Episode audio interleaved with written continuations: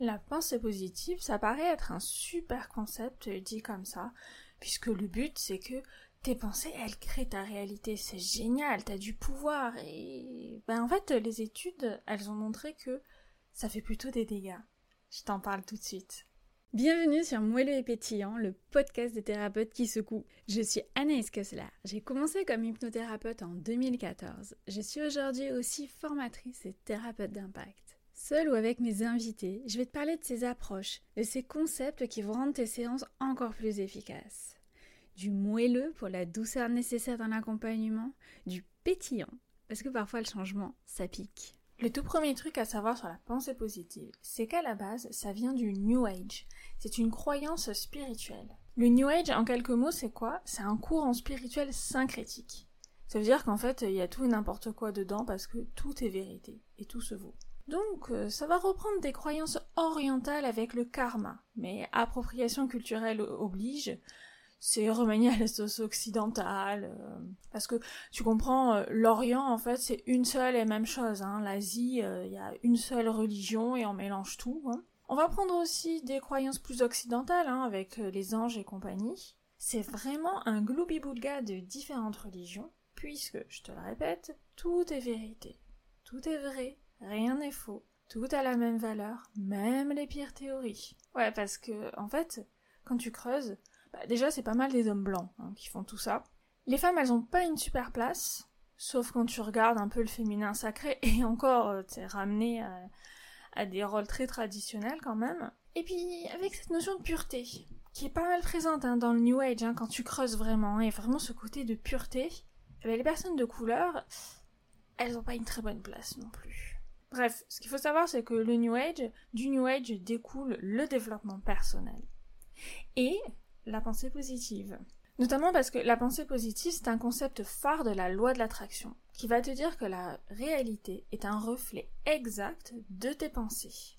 Et donc, ces pensées magiques, pardon, positives ou négatives, elles ont le pouvoir de changer ta réalité. Waouh, mais c'est trop bien ça! C'est-à-dire que tout ce que je pense va se réaliser. Ah ouais, du coup, faut que je pense absolument des choses positives, parce que si tout se réalise, le négatif aussi va se réaliser, et ça c'est dramatique. Donc absolument, uniquement penser positif. Tu comprends là où commence à venir le problème. Demande et tu auras. Tu seras riche si tu t'imagines être riche. Mais tu auras un cancer si tu imagines avoir un cancer. Ou si tu as peur d'avoir ce cancer. Du coup, hein, euh, la science, on s'en fiche complètement. Enfin, pas vraiment. Ce qui est intéressant dans le New Age, c'est que ça essaie d'avoir une base scientifique en parlant de physique quantique et compagnie. Sauf que, bah, euh, avant de comprendre ce que c'est vraiment la physique quantique, faut avoir fait pas mal d'années d'études. Donc, la pensée positive, le résultat en premier lieu, c'est quoi? C'est que la dépression, le psychotrauma complexe, la schizophrénie et toutes les maladies physiques ou mentales ben en fait, c'est ta faute à toi, ma cocotte. T'avais pas les bonnes pensées. Mais t'inquiète, hein. Suffit que tu penses positif, ça réveille le divin en toi, et pouf, c'est magique, pardon, divin, t'es guéri. Alors, d'un côté, ça donne vachement de pouvoir à tes clientes. Tu te rends compte, c'est génial, tu peux tout faire en pensant de la bonne façon. Et c'est chouette d'être convaincu qu'on a à 100% du pouvoir sur soi. Le truc, c'est que c'est complètement faux. Et d'ailleurs, non seulement c'est faux que tes pensées, elles créent ta réalité à 100%, mais en plus, c'est un côté très individualiste. C'est comme si tu n'étais pas dans un foyer, dans un environnement, dans une société, c'est comme si tu étais tout seul dans ta bulle, séparé du reste de l'univers, et pourtant t'es un avec l'univers, hein, si tu vas dans le New Age, comme si tout le reste autour de toi n'avait aucune influence. Et là, la sociologie, elle te dit bien que évidemment que ton environnement a une influence énorme sur toi. Bref, tant que ça marche ça. Que ta cliente, elle guérit son petit rhume et sa déprime post-envolée du nid euh, de ses enfants qui sont partis faire les études, c'est cool, tant mieux. Mais le problème, c'est quand elle veut s'en servir pour se guérir du cancer du sein, et que bah là, ça marche pas la pensée magique. Il va se passer quoi dans sa tête? Bah, il y a de très grandes probabilités qu'elle va culpabiliser, et se dire que c'est sa faute en fait si ça marche pas. Et bam Double peine.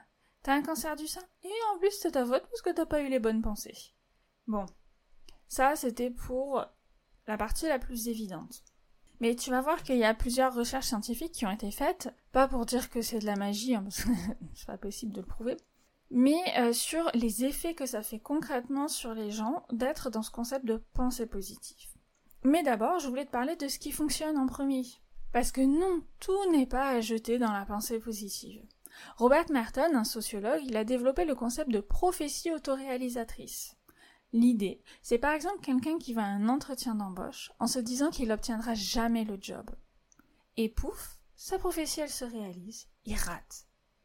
Mais ça, c'est pas de la pensée magique. En vrai, ses pensées ont influencé son comportement. Il a moins préparé l'entretien.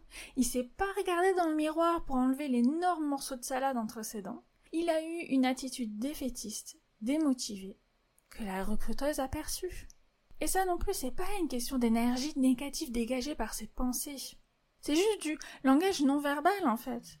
Mais ça, c'est pas une question d'énergie négative dégagée par ses pensées. Quand t'as un gars qui arrive les épaules basses, les yeux fuyants, qui répond à moitié à tes questions, qui a l'air complètement désespéré, bah t'as vachement moins envie de l'embaucher. La grande différence avec la pensée positive, c'est que la prophétie euh, autoréalisatrice, c'est pas absolu en fait.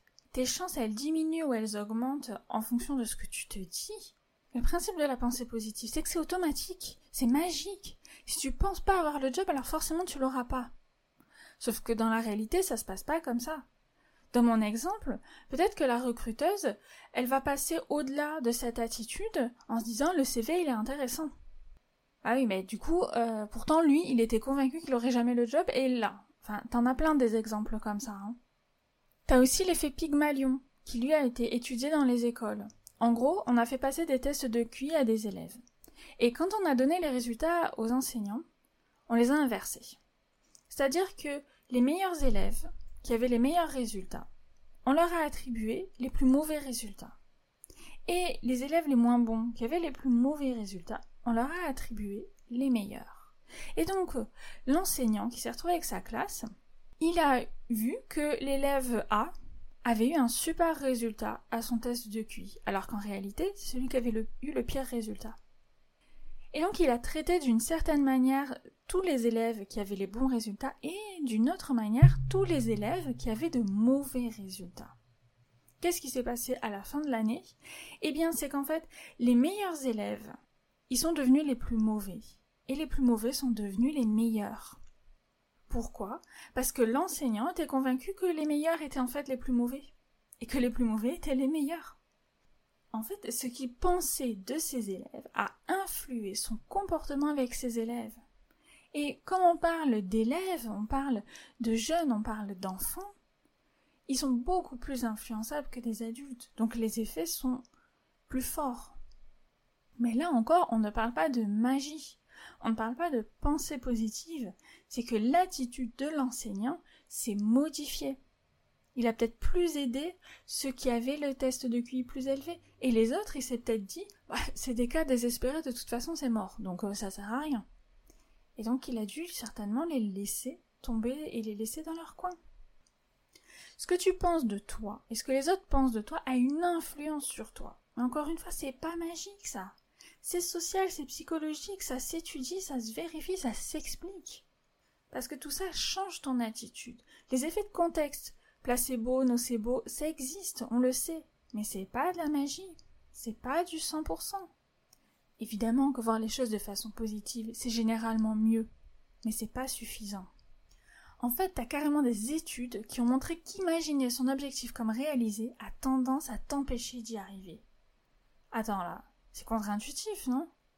Ben, en fait, comme on le répète souvent en hypnose, le cerveau fait pas trop la différence entre la réalité et la fiction. C'est un peu compliqué.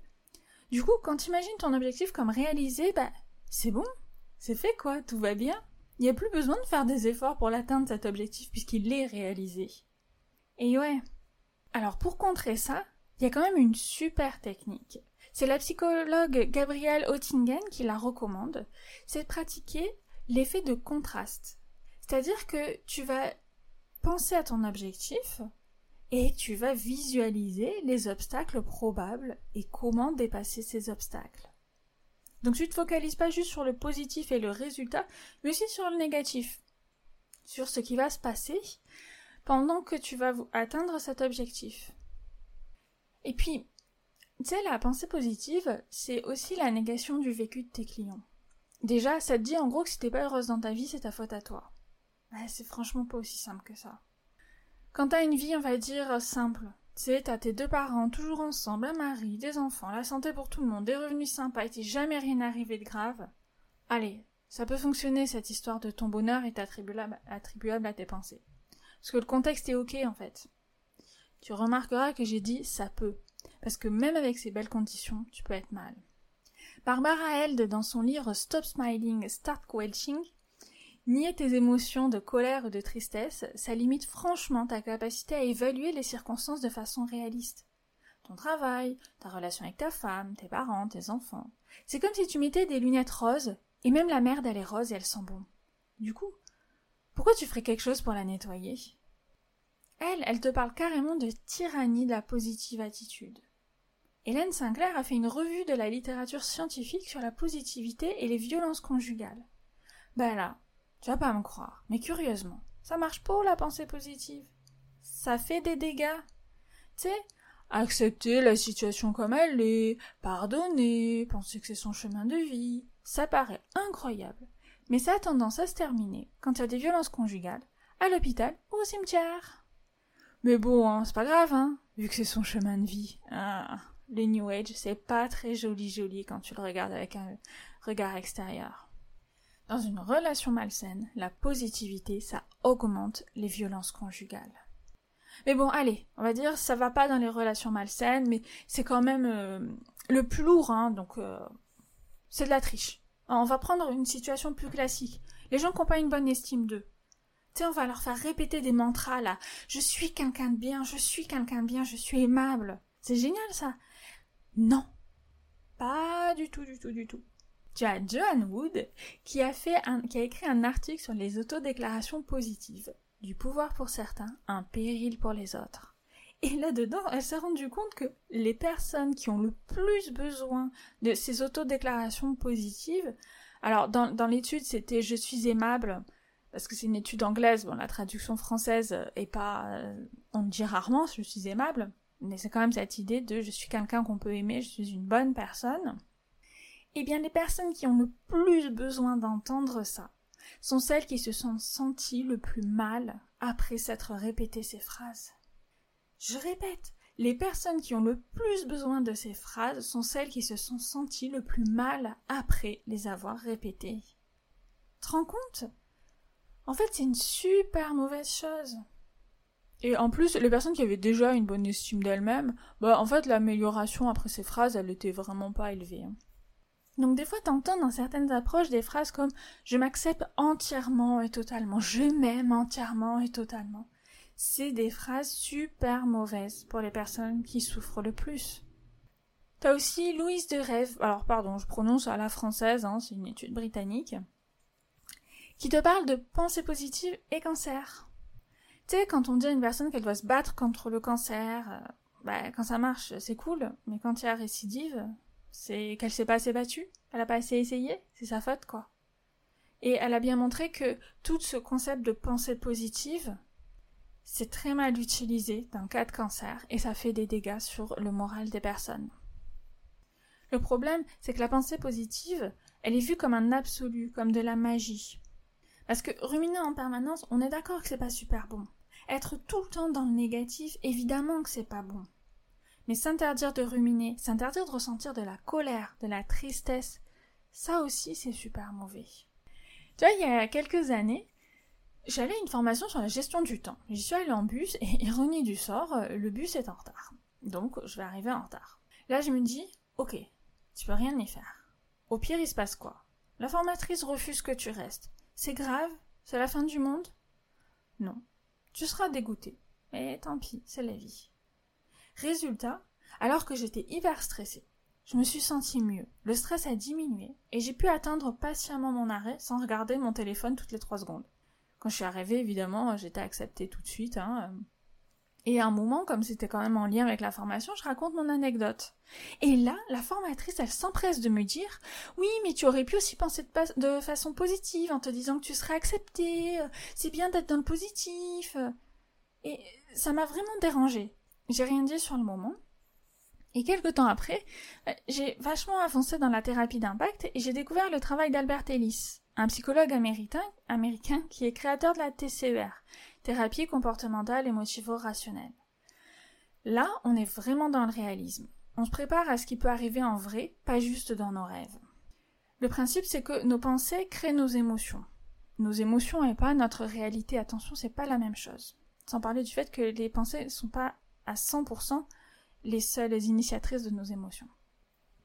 Mais en tout cas, cette idée de se préparer à ce qui peut arriver en vrai et pas juste dans ton fantasme, c'est ce que j'ai fait moi dans le bus. Plutôt que de m'imaginer, de fantasmer sur une résolution forcément positive, je me suis préparée à des conséquences négatives.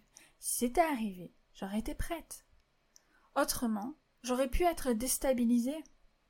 J'aurais pu ne pas savoir comment réagir et, et, pas savoir quoi faire et, être super mal. Alors que là, j'étais prête à l'entendre. C'est pareil pour une étudiante qui passe un examen. Si elle se répète des affirmations positives du genre je vais réussir, je vais réussir, déjà il est possible qu'elle travaille moins. Ah oui, si elle est convaincue d'avoir réussi, hein, l'étude précédente de Gabrielle Oettingen. Ensuite, si elle échoue, elle risque de s'effondrer. Ah bah, du coup, c'est bien, hein, si elle s'effondre, elle va pouvoir revenir te voir. Toi, ça te fait des séances supplémentaires. Mais si tu la prépares à l'échec et à accepter cet échec, elle sera plus autonome et elle pourra rebondir plus facilement. Cette méthode, je la décris dans mes formations, tes clientes vont enfin s'aimer, c'est tout le, tout, c'est tout le module 3. Et le but, attention, c'est de préparer à l'échec tout en gardant l'envie de réussir. Parce que tu vas pas supprimer ça, hein. Tu laisses les personnes focaliser sur l'envie de réussir et la possibilité que ça se plante. Tu sais, on n'est pas dans le monde des bisounours. Des fois, tu y crois. Tu fais tout pour. Et tu te plantes quand même. T'as le droit d'être triste. T'as le droit d'être déçu. T'as le droit d'être frustré. T'as le droit d'être en colère. C'est aussi ce qui fait de toi un être humain et pas un robot. Pour résumer, la pensée positive à la base, c'est une croyance spirituelle de l'ordre de la magie. Utiliser sans nuance pour tout et tout le monde, ça sert à rien, voire ça aggrave les choses. Mais penser de façon positive dans certaines circonstances, après avoir accepté ses émotions et ressentis moins sympas, ça peut aider. Rester coincé dans une spirale négative, c'est pas très bon. Et la meilleure façon d'atteindre ses objectifs, c'est le contraste mental. Imaginez un futur positif et une réalité négative avec les obstacles à franchir pour arriver à ce futur. Ça te laisse une belle liberté pour adapter ce concept à ta pratique. Tu retrouveras toutes les, ressources en description. Et cet épisode est inspiré de l'humble et superbe podcast Méta Choc dans son épisode Les dangers de la pensée positive. J'espère que ça t'a plu et c'était encore un épisode qui pétille. À très vite. T'as aimé cet épisode? Fais-le savoir en laissant un avis sur Apple Podcast ou Spotify. Et si tu veux aller encore plus loin, je t'invite à aller sur mon site internet thérapie-d'impact.fr slash astuces avec un S et télécharge gratuitement mes 5 astuces pour rendre tes séances ultra efficaces. Ça marche avec quasiment toutes les pratiques, tu vas voir. À très vite